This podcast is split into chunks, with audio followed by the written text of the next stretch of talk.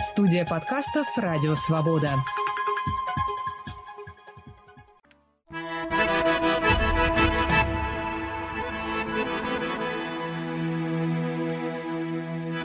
Салам алейкум, здравствуйте. Вы слушаете очередной выпуск подкаста «Хроника Кавказа» с Вачигаевым. Мой собеседник – докторант факультета истории Кембриджского университета, главный редактор 30-томной серии книг «Европа и Черкесия 1760 по 1870-е годы» Азамат Кумыков. И мы поговорим сегодня о документах по истории Черкесии в архивах стран Европы и Ближнего Востока.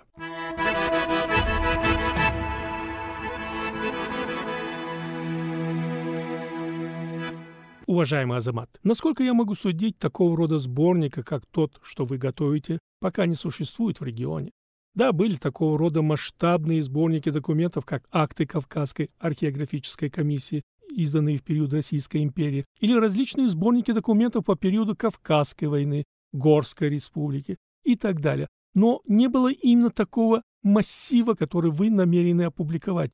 Кому пришла идея собрать воедино источники из разных иностранных архивов единый сборник по истории Черкесии. Приветствую вас, уважаемые слушатели. Впервые мысль о том, что, возможно, имеет смысл провести серьезную работу в иностранных архивах, появилась у меня во время учебы в Ельском университете. В числе преподавателей моих был Генри Киссинджер, который регулярно приезжал в университет и давал лекции по геополитике. И вот после одной из лекций он поинтересовался тем, кто я по национальности, и услышав, что я черкес, а, очень заинтересовался, потому что во время Киссинджер писал докторскую диссертацию по истории, посвященную политике австрийского канцлера, министра иностранных дел Меттерниха.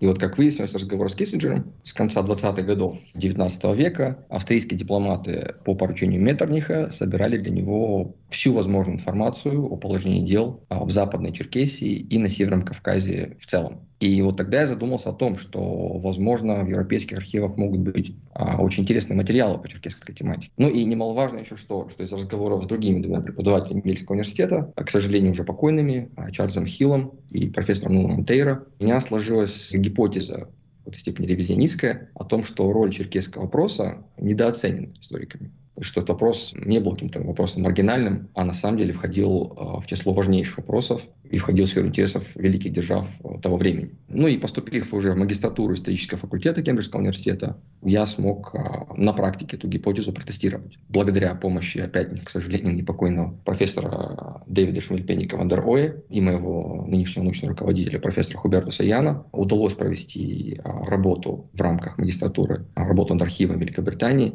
и Франции. А вот уже на первом этапе удалось выявить сотни важных и очень интересных архивных документов. Ну и тогда уже стало совершенно очевидно, что, в общем-то, работа требуется длительная, многолетняя, и поступив в докторантуру, я уже занялся этим серьезно, и а, к проекту присоединились уважаемые и профессиональные ученые-историки зарубежные. И постепенно, поскольку мы э, ведем речь о дипломатических документах, о переписке, появлялось все больше имен, и, и стало понятно, что ну, ограничиваться Англией, Францией, архивами этих стран не имеет смысла. Надо идти шире. Мы стали работать в архивах Италии, Германии, США, Голландии, Австрии, Украины, Грузии, Ирана, Турции. И это еще не конец, на самом деле, потому что, в общем-то, сейчас становится понятно, что а, надо работать и над другими архивами. Архивами Польши, Греции, Испании, Египта. Поэтому а, работы еще очень много. Ну и довольно быстро я осознал, что, наверное, лучшее, что я смогу сделать, это просто пытаться вести эти выявленные материалы архивный в научный оборот, чтобы облегчить работу историка. Уважаемый Азамат, известно, как долго будет издаваться работа, потому что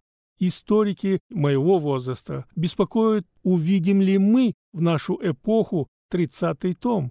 В общем-то, в самом начале а, эта серия предполагалась как серия, ориентированная на западных ученых-историков.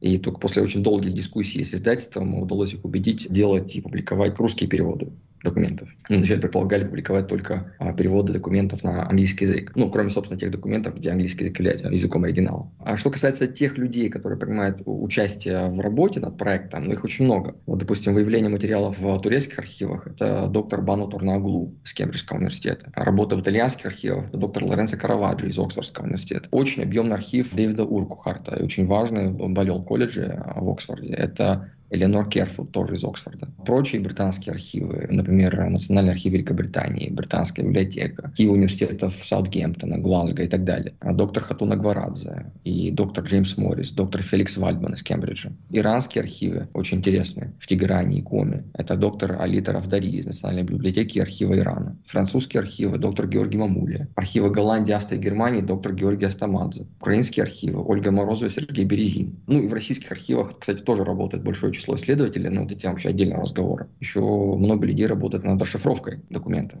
а, потому что мы имеем дело практически исключительно с рукописными материалами. И это, наверное, самая трудоемкая и сложная часть работы. Например, а, расшифровка а, рукописи дневника очень объемного Рафаэля Скаси, который занимается Георгий Мамуля, длится уже месяца 8 и займет еще, наверное, месяца 2-3. А расшифровка и редактура рукописи Василия Норова, который занимался Климанс Легрант из Кембриджа, занял год. Или, допустим, доктор Хивил Маслин и доктор Хатуна Гварадзе уже 4 года работают над расшифровкой дипломатической переписки по черкесскому вопросу из Национального архива Великобритании.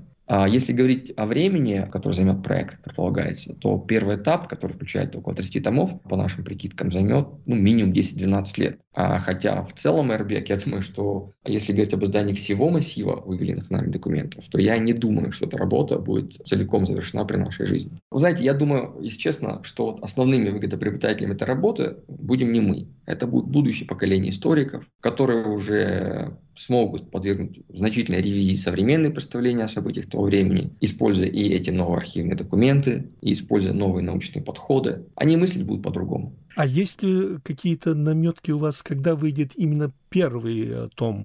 чтобы хотя бы знать, э, что это будет представлять собой. Ну, первый том уже проходит финальную редактуру. Надеюсь, что первый половина следующего года. Вот. Но, кстати, я хотел бы, знаете, что еще сказать, а, что материалы, которые мы собираем в рамках проекта, они не ограничиваются документами, касающимися только черкесов. Потому что мы искали любые документы, имеющие отношение и к другим народам, вообще проживавшим на Северном Кавказе. Карачаевцам, балкарцам, чеченцам, ингушам, осетинам, народам Дагестана, нагайцам. Ну, раз уж так получилось, что мы идем широким неводом по архивам за рубежом, то логика была такая, давайте мы сэкономим время и другим, мы будем искать все материалы, которые мы найдем. Да? Но это еще связано с тем, что по черкесским вопросам очень часто в то время понимали вопрос о политическом статусе всего Северного Кавказа. Период Крымской войны, когда говорят о Черкесии, они подразумевают, почему Черкесии Шамиль молчит.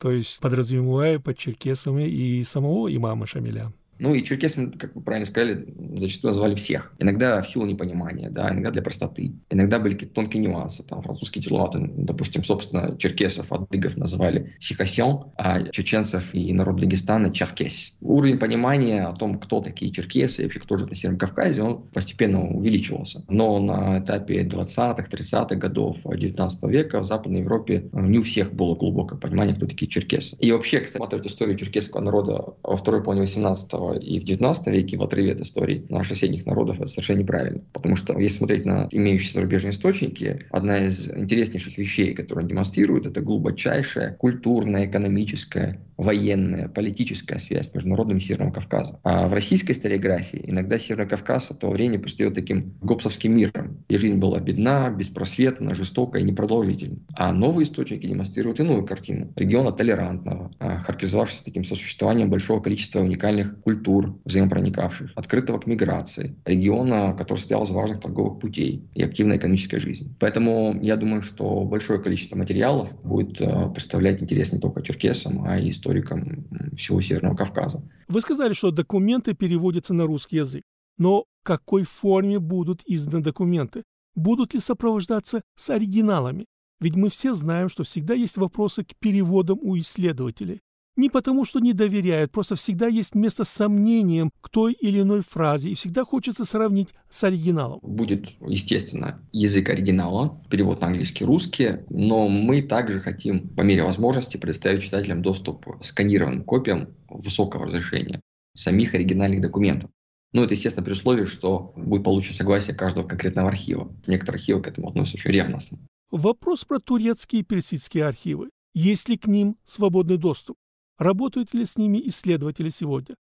Дело в том, что все-таки не всегда в странах Азии, например, есть возможность работать в архивах. Более того, мало кто понимает, как вообще работать там, с чего начать. Ну, с турецкими архивами вообще проблем нет. Доступ есть, его получить несложно. И они очень богаты на материал, особенно а, до Адрианопольского мира 1629 года. И вот Бану Турнаглу и Муради Мир проводят в них очень большую работу. Основной вызов в работе с турецкими архивами – это качественный перевод. А вот с иранскими архивами все гораздо сложнее обстоит. И несколько лет не удавалось там какую-либо работу наладить, как мы и старались. Но, наконец, а, к счастью, это удалось. Вот в конце прошлого года мы приступили к работе, там работает трое коллег в Тегеране и Комике. И уже понятно, что мы будем иметь дело с большим массивом архивных материалов по истории Черкесии и Северного Кавказа. Как мы знаем, отдельные европейцы участвовали в борьбе черкесского народа за свободу в период Кавказской войны.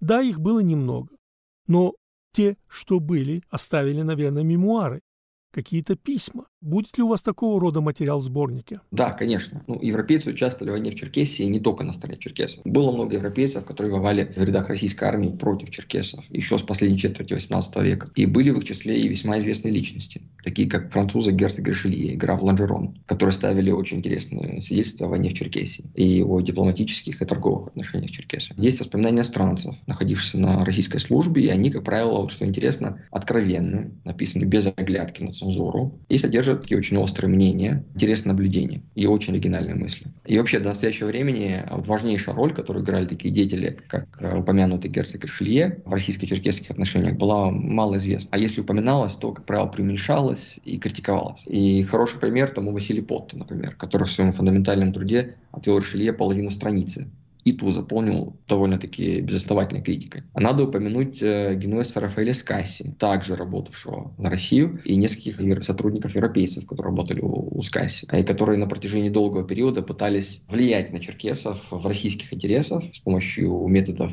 э, мягкой силы, развивая торговое сотрудничество, дипломатические отношения но параллельно под этим прикрытием занимаюсь политической разведкой и тем, что сейчас принято назвать в современной терминологии активным мероприятием. Скаси это еще один пример вот европейца, который сыграл очень важную роль в российско-черкесских отношениях, которая, тем не менее, мало известна. И тоже замалчивалась и упоминалась в исключительно негативном ключе. Касси оставил очень объемные мемуары, дневник, который вывел наш коллега Георгий Астамадзе за много лет. И эти мемуары содержат без привлечения колоссальную информацию о положении дел в Западной Черкесии. Также остались его служебные записки, меморандумы. Есть также переписка с Касси, с членами его семьи, контрагентами, знакомыми, которая была выявлена нашим коллегой из Оксфорда Лоренцо Караваджо в итальянских архивах. Там тоже очень много ценных сведений. Я думаю, что по итогам публикации таких материалов появится очень глубокое и детальное понимание политической жизни Западной Черкесии. И понимание, что немаловажно, если можно так выразиться, внутренней кухни российской кавказской политики. То есть того, о чем в официальных реляциях, в официальной историографии не упоминали. Если говорить о европейском участии в боевых действиях на стороне черкесов против царских войск, то оно начинается в первой половине 30-х годов 19 века. Ну и продолжается вплоть до момента уже военного поражения западных черкесов в середине 60-х годов 19 века. Самым многочисленным контингентом, а, безусловно, были поляки, это если не считать русских перебежчиков. Участие в боевых действиях наверное, сначала начиналось как участие отдельных солдат и офицеров, которые бежали из российской армии, но с середины 30-х годов 19 века участие поляков уже носит такой организованный характер. Польские офицеры принимают участие в планировании военных операций. Польское правительство изгнания разрабатывает масштабные планы боевых действий против России на всем Северном Кавказе. К примеру, в начале 1836 года польский генерал Юзеф Бем разработал, предложил правительству Франции и Великобритании план войны против России, на начальном этапе которого предполагалось создать в Западной Черкесии а, польский легион, который бы действовал под эгидой польского правительства изгнания, и который бы вместе с черкесами действуя и сочетая, наверное, лучшие характеристики польской регулярной армии и горской партизанской войны, мог бы освободить от российского присутствия Западную Черкесию, потом занять Кабарду, объединиться с народами э, Чечни и Дагестана и перерезать российские линии коммуникации за Кавказе. Но план Бема, что интересно, этом не останавливался, ушел гораздо дальше и предусматривал военные действия уже впоследствии на территории Крыма и Новороссии и одновременно с восстанием в Польше. С 1934 года начинается британское присутствие в Западной Черкесии. Иногда это секретные миссии, санкционированные правительством Великобритании, но часто это визиты в порядке частной инициативы. К слову, хотел бы сказать, что вот российская и советская историография, они традиционно недооценивали роль а, частной инициативы в расширении Британской империи. За редким исключением даже не пытались разобраться в хитросплетениях внутренней британской политики, внутренней кухни форин-офиса и просто огульно приписывали любые враждебные или потенциально угрожающие действия проискам британского правительства, хотя вот роль частных лиц англичан, которые действовали по соображениям личного характера, идеалистических, коммерческих, сексуальных, политических, политических была очень велика.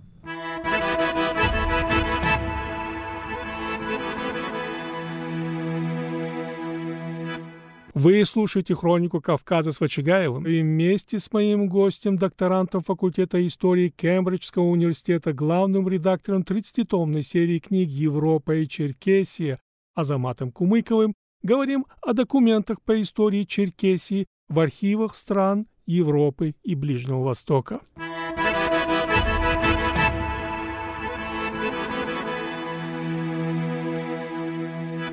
Уважаемый Азамат, хотелось бы узнать о позиции руководства европейских стран периода Кавказской войны. Был ли здесь момент интереса ослабить Российскую империю, при этом не очень считаясь интересами самих горцев, или каждая страна имела свои собственные интересы, порой противоречащие друг другу даже в лагере союзников? Позиции европейских стран были разными, и они менялись в течение времени. Если говорить о Великобритании, то с начала 30-х годов 19 века все большая часть британского внешнеполитического эстеблишмента уже приходит к мысли о том, что военный конфликт между Россией и Англией неизбежен. А неизбежен потому, что неизбежен военный конфликт между Османской империей и Россией. Закончится этот конфликт, скорее всего, распадом Османской империи. Российская оккупация Константинополя, захватом России Босфора, Дарданелл. То есть сценарием, который Великобритания не должна была ни в коем случае допустить, поскольку он создавал неизбежную угрозу морским коммуникациям Англии в Средиземном море, но и увеличивал угрозу сухопутного вторжения Российской империи в Британскую Индию. Поэтому неизбежный конфликт России и Турции означал неизбежный конфликт России и Великобритании. И вот понимая это, ряд влиятельных британских политиков считал, что чем быстрее начнется война между Англией и Россией, тем лучше для Англии. А естественно, что война в Западной Черкесии вызвала очень большой интерес у британского правительства, которое, впрочем, Черкесию рассматривал весьма прагматически, просто как одно из уязвимых мест Российской империи. И надо сказать, что ряд высших государственных деятелей Великобритании, включая короля Вильгельма IV, выступал либо за скрытое либо за прямое военное вмешательство в русско-черкесскую войну. А кроме того, не факт, что если бы британцы или поляки массово высадились в Черкесии, что это было бы положительно воспринято самими черкесами. Самым важным фактором который принимали во внимание англичане, и который играл против военного вмешательства в э, российско-черкесскую войну, была позиция Австрийской империи. Еще одна великая держава, у которой были жизненные интересы в Черноморском бассейне. Потому что для успешной войны против России Англии необходимо было либо участие Австрии на стороне Великобритании в такой войне, либо как минимум благожелательный нейтралитет Австрии по отношению к Англии. Однако сама Австрия, точнее геостратегическое положение, было в то время очень уязвимо. С одной стороны, экзистенциальную угрозу представляла для Австрии Франция. Военное восстановление, которое которое было вопросом э, времени. Ну и, соответственно, возникновение какой-то реваншистской внешней политики. Ну и Австрия рассчитывала на помощь Российской империи в этом возможном будущем конфликте с Францией. С другой стороны, Австрия сама ограничивалась Российской империей, которая в свою очередь, сама могла быть экзистенциальной угрозой для Австрии. Ну и, что тоже немаловажно, Австрия, если образно говорить, сидела на такой бомбе с введенным часовым механизмом, которым являлся венгерский вопрос, что проявилось э, вскоре во время революции 1648 года. Поэтому какой-то там черкесский вопрос для Австрии точно не входил в число приоритетов. А Австрия была заинтересована в сохранении текущего статус-кво, текущего баланса сил. Вот. А что касается Франции, то она практически постоянно осуществляла мониторинг ситуации в Северном Кавказе еще с начала 19 века. После поражения Наполеона Франция с начала 20-х годов э, развивала дипломатическое присутствие на Кавказе и в Новороссии. Очень много архивных документов осталось от французских консулов, которые представляют свой очень большой богатый материал, и я думаю, что ряд томов серии будет а, целиком состоять из а, именно французских дипломатических документов. Французские представители очень тщательно отслеживали ход боевых действий на Кавказе и состояние Черноморского флота, российской армии. Например, а, французский консул в Тифлисе, а, Дезире Савер Шапель, писал по этому поводу, а, цитата, «Император не знает реального положения вещей. Все здесь является ложью. Полковники обманывают генералов, генералы обманывают командующих корпусами, командующих корпусами императора. Здесь умеет лишь обделывать свои дела, а наиболее наибольшим уважением пользуются те, кто бескомпромиссно ворует больше всех окружающих. Полки являются превосходными лишь на бумаге, а в реальности дело обстоит совершенно другим образом. Конец цитаты. Другие европейские страны проявляли большой интерес к событиям на Кавказе. Я хотел бы еще отметить особо Нидерланды, потому что очень интересный материал оставили голландцы, которые находились на российской службе, принимали участие в боевых действиях в Черкесии. Допустим, адмирал Ян Хендрик ван Кинзберген оставил интересный материал. Голландский консул в Одессе Буда Марини, помимо известной всем книги, оставил большое количество донесений, писем, карт. Интересно, что голландская королевская семья испытывала почему-то большой очень интерес к событиям Западной Черкесии и даже послала туда экспедицию. Король Нидерландов а, Вильям I просил императора Николая I постараться проявить гуманизм по отношению к черкесам и найти какое-то мирное решение конфликта. И в Национальном архиве Голландии в Гаге и в Королевском архиве Гаги находится большое количество материала, как по событиям в Черкесии, так и по Северному Кавказу в целом. Уважаемый Азамат, Интересно узнать про международную торговлю черкесов с Европой, с Азией, в том числе и о работорговле, которые неправомерно замалчивают вместо того, чтобы разъяснить и дать понять атмосферу того времени, рассказать про судьбу тех, кто был продан, и как все это происходило, почему оно оставалось актуальным вплоть до середины XIX века. Да, Майербек, эта тема очень интересная, и, чем хороши итальянские и голландские архивы, как раз они содержат очень большой объем информации именно о внешней торговле Черкесии. Что касается экспорта, основными а, статьями экспорта всегда являлись продукты сельского хозяйства, растениеводство, животноводство, то есть продукты с низкой добавленной стоимостью. И покупателями этой продукции были не только частные торговцы, а, но и османское государство, например, которое вот в последние четверть 18 века очень большие усилия предпринимало для того, чтобы а, стимулировать занятия растениеводством у черкесов. А если говорить о основных статьях импорта, то это вот уже продукты высокой добавленной стоимости, самые разные. А в первую очередь ткани, шерсть и шелк разного уровня качества, от низкого качества до очень высококачественных тканей из Османской империи, из Европы. Например, венецианский шелк был товаром очень востребованным. А высококачественные кожаные изделия, например, марокканская кожа, пушнина, мелкие товары самого разного рода,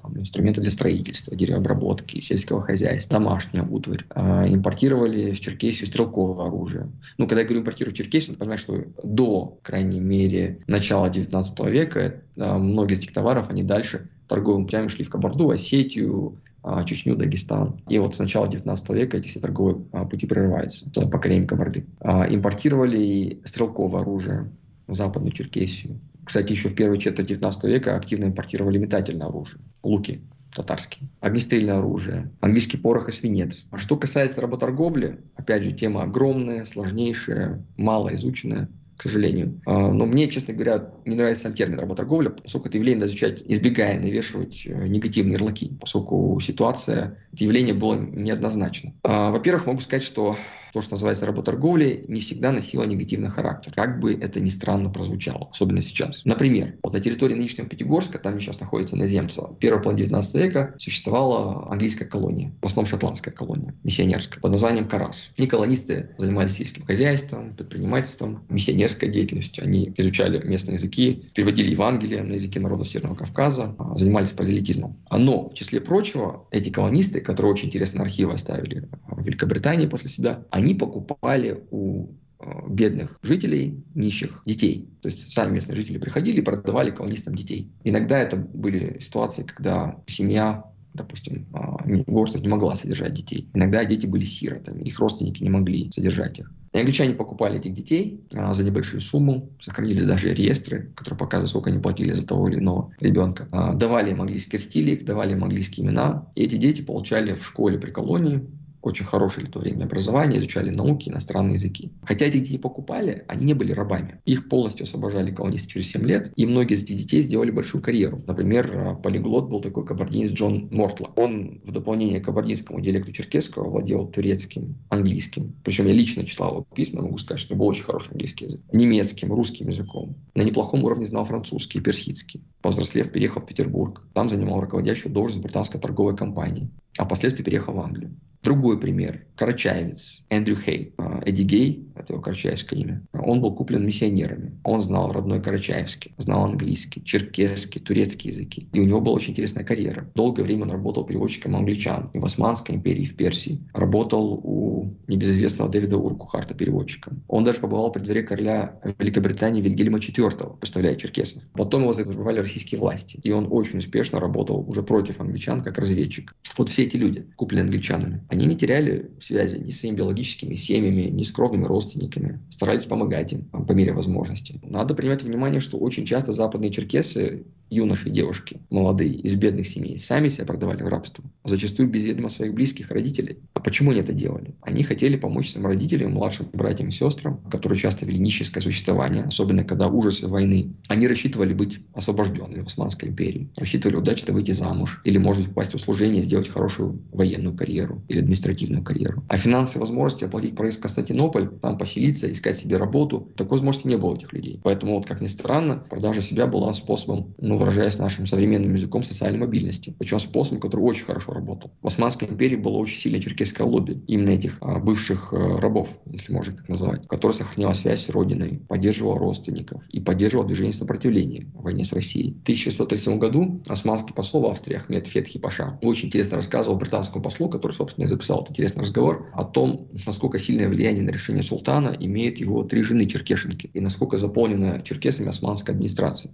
Но вместе с тем, Эрбек, я не пытаюсь сказать, что судьба черкесов, которых продали в рабство, была всегда прекрасна, потому что встречаются архивные документы, которые говорят о обратном. Есть трагические случаи, а, которые известны из архивных документов. В общем, тема работорговли очень интересная, но она заслуживает серьезного изучения и отдельной беседы, а, но совершенно точно не навешивания негативных ярлыков. Уважаемый Азамат, своим гостям, работающим с архивными документами, я всегда задаю один и тот же вопрос в конце какие из найденных документов или какой считаете самыми дорогими или самым дорогим для вас, как для исследователя, и чем они вас тронули? А, да, интересный вопрос. Вы знаете, Марбек, мы, народы Северного Кавказа, находимся в интересном положении. Мы в значительной степени должны восстанавливать свою историю из документов и слов других народов, потому что, собственно, документов, которые были написаны представителями народа Северного Кавказа, не так уж много. Поэтому лично у меня наибольший эмоциональный отклик вызывает, например, письма черкесов и представителей других кавказских народов. И в зарубежных архивах их много. Например, письма кабардинских князей и дворян,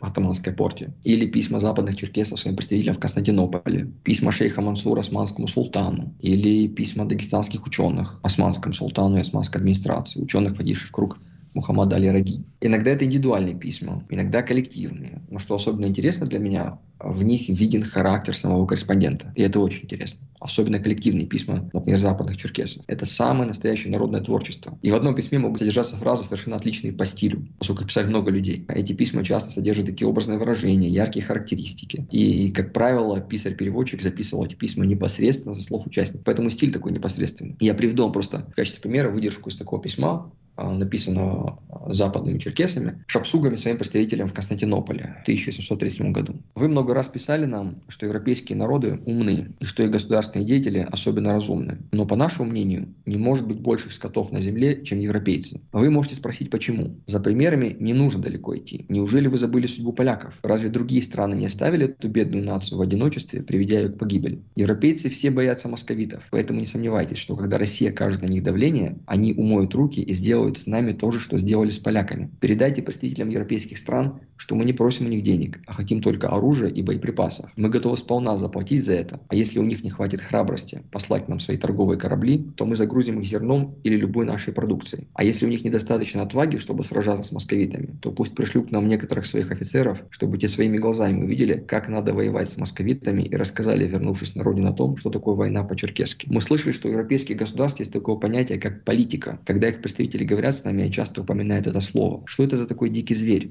политика. Мы спросили об этом торговцев, прибывавших в наши земли, и черкесов, бывавших в Стамбуле. Некоторые отвечали, что политика – это лицемерное поведение, а другие говорили, что политика – это иметь гнилое сердце, но уметь этого не показывать. Если это так, то мы тратим с ними свое время. Вы прекрасно знаете, что на нашей земле гнилой человек не проживет и минуту. Но что нас особенно удивило, так это то, что из того, что мы слышали от англичан, находящихся здесь, что они предполагают одолеть московитов с помощью этой политики. Горе тем, кто плавает в таких водах, потому что им следует знать, что когда дело касается лицемерия, скверности, двуличия и бандитизма, то у них не будет никаких шансов превзойти в это московитов. Чтобы победить их, нужны штыки, пушки, войска и действия. Поэтому разве мы не правы, когда говорим, что нет больших скотов и более глупых людей, чем европейцы? Конец цитаты. Вот Мербек такого рода источник. Просто невероятно, как люди в этот период, они дают такую грамотную оценку всего того, что говорят и делают в то время европейцы. Просто невероятно. Это, это не какие-то неграмотные дикари. Да. Это народы, которые рефлексируют. Они целенаправленно действуют. И они не какие-то бездумные объекты в историческом процессе, которые находятся под влиянием там, западных колонизаторов, османской Турции и тому подобное. Вот поэтому я рассчитываю, что постепенная публикация источников из зарубежных архивов, она позволит нам всем коллективно прийти к более глубокому пониманию нашей общей истории, не только Черкесии, но и всего Северного Кавказа.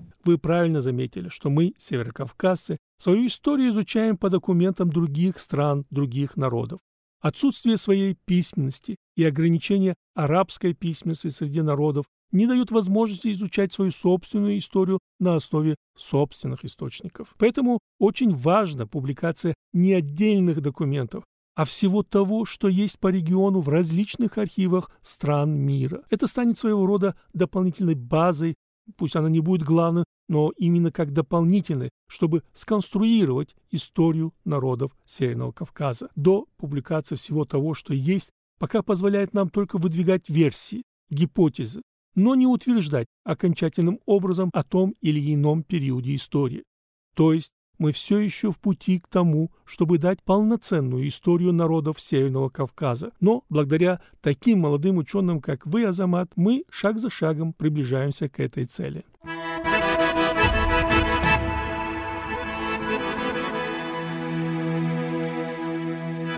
Гостем очередного выпуска «Хроника Кавказа» был докторант факультета истории Кембриджского университета главный редактор 30-томной серии книг «Европа и Черкесия 1760 по 1870 годы» Азамат Кумыков. И мы говорили о документах по истории Черкесии в архивах стран Европы и Ближнего Востока.